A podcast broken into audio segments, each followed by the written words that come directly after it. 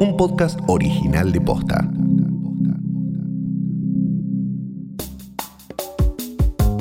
La serie original de Netflix, Carmel, quien mató a María Marta, es un hit absoluto y el género True Crime está en pleno auge. En este episodio hablamos con los guionistas del documental y les preguntamos cuáles son las claves para contar una historia en este formato. Hoy es viernes 13 de noviembre. Soy Martina Sotopose y esto pasó posta. El 5 de noviembre se estrenó en Argentina Carmel, quien mató a María Marta, la serie documental acerca del asesinato de María Marta García Belsunce a 18 años de ese enigmático crimen. Desde entonces resurgió el debate acerca de los culpables, los sospechosos, las teorías y preguntas. Este género, conocido como True Crime o Crónica Negra, es un formato que está en pleno auge en el campo audiovisual, pero que tuvo sus comienzos en la literatura. Se caracteriza por la investigación y la reconstrucción de crímenes reales.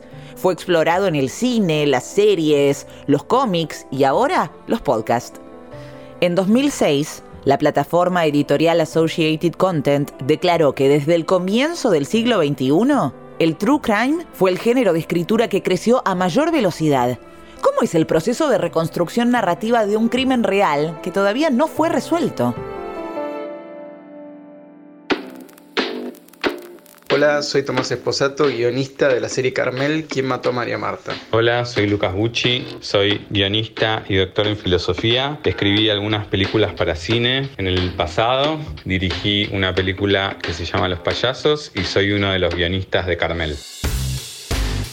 Le preguntamos a los guionistas de Carmel cuál es la receta para hacer un documental de este estilo. Lo primero, elegir el caso. Cosas que no pueden faltar en un true crime, para empezar, y parece una obviedad, pero bueno, un crimen. Bueno, en una gran mayoría de los casos estamos hablando de crímenes que aún no se han resuelto, es decir, crímenes que tienen algún misterio detrás que todavía no se pudo resolver, o bien que se han resuelto de una manera que no ha sido satisfactoria para alguna de las partes o para un público en general, como es el caso, por ejemplo, de los falsos culpables o presuntos falsos culpables, donde quizás hay una persona presa hace muchos años y su inocencia o culpabilidad aún hoy sigue en duda por ciertas pruebas. Suele tener la presencia de todos los involucrados, suele ser exhaustivo con respecto a los detalles del caso y es un género en constante evolución. Y en general las series True Crime tienen una estructura episódica en donde cada capítulo termina pegando desde el punto de vista del guion un giro en la historia. Después, la investigación, adentrarse en los acontecimientos. El caso García Belsunce sucedió hace 18 años y tuvo un gran impacto mediático, por lo que hay mucha información al respecto. Lo primero obviamente fue leer la causa, la causa es el, eje fundamental de la investigación porque es donde todo está volcado, que además es una causa que particularmente está subida a internet. Trabajamos con todos los libros periodísticos que se escribieron, trabajamos con también una gran cantidad de artículos periodísticos del momento y actuales trabajamos con el archivo del juicio completo y trabajamos también con una gran cantidad de archivo periodístico del momento. Y además, por ejemplo, en la mitad de la investigación nos sucedió que tuvimos la fortuna de que nos lleguen los 100 DVDs del juicio y bueno, nuestra investigación consistió básicamente en ver el juicio completo, un juicio que duró aproximadamente cuatro meses, sentarnos y analizar todos los testimonios que se sucedieron con más de 150 testigos y bueno, a partir de eso, con la causa, tratar de reconstruir de la mejor manera el caso. El libro A Sangre Fría de Truman Capote suele ser señalado como el primer referente literario de este género.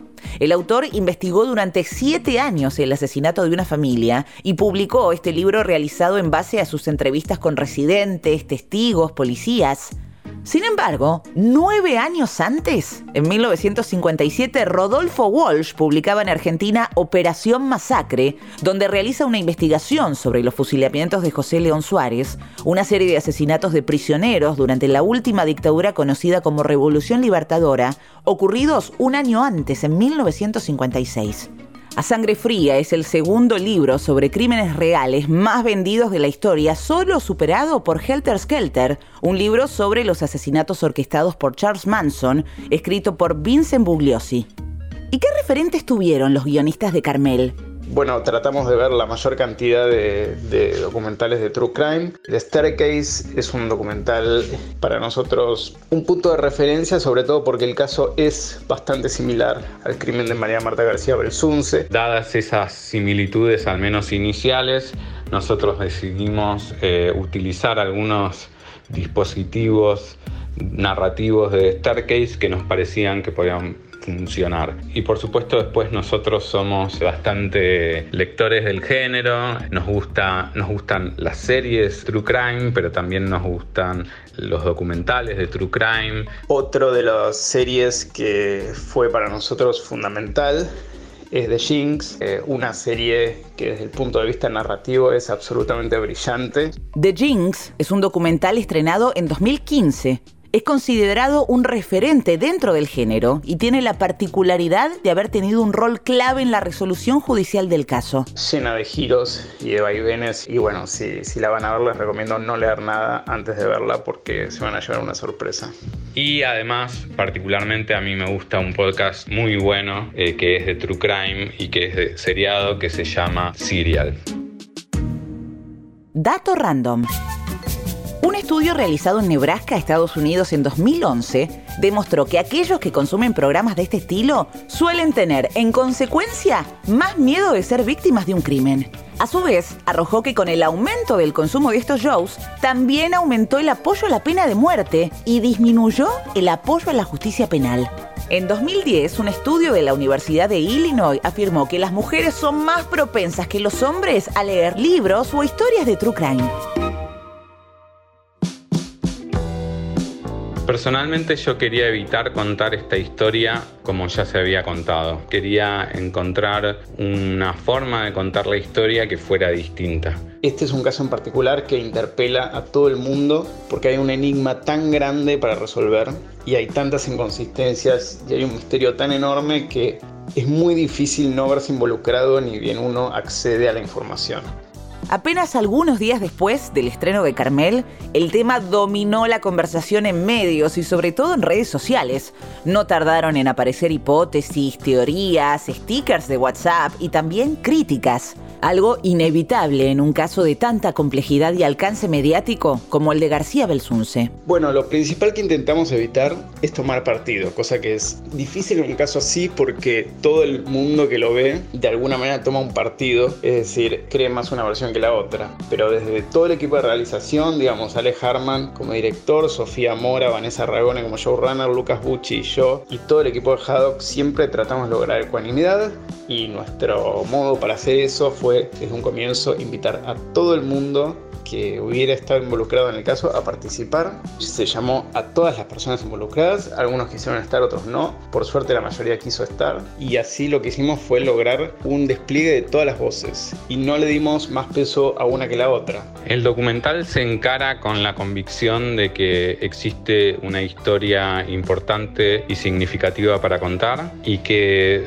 solo sus protagonistas pueden dar un punto de vista que la construya de una manera fiel. En ese sentido, el objetivo y el dispositivo narrativo central es ser fiel a esos testimonios. Hay muchos que dicen eh, esto es una obviedad, esto es así. La realidad es que no es una obviedad, este es un caso muy difícil que no es tan sencillo de resolver como tener la información enfrente y decir fue este o fue aquel. La prueba de eso es que hubo una gran cantidad de jueces a lo largo de todos estos años y cada uno tuvo un fallo distinto. Y relacionado con esto, con respecto a cómo lidiamos con las opiniones, creo que se lidia con, con la escucha y el respeto por la gente que participó y dio su testimonio que es único. Yo digo, es una serie que no intenta hacer justicia, sino que intenta ser justa. Es decir, que tratamos de exponer el caso de la manera más objetiva posible para que el espectador saque sus propias conclusiones.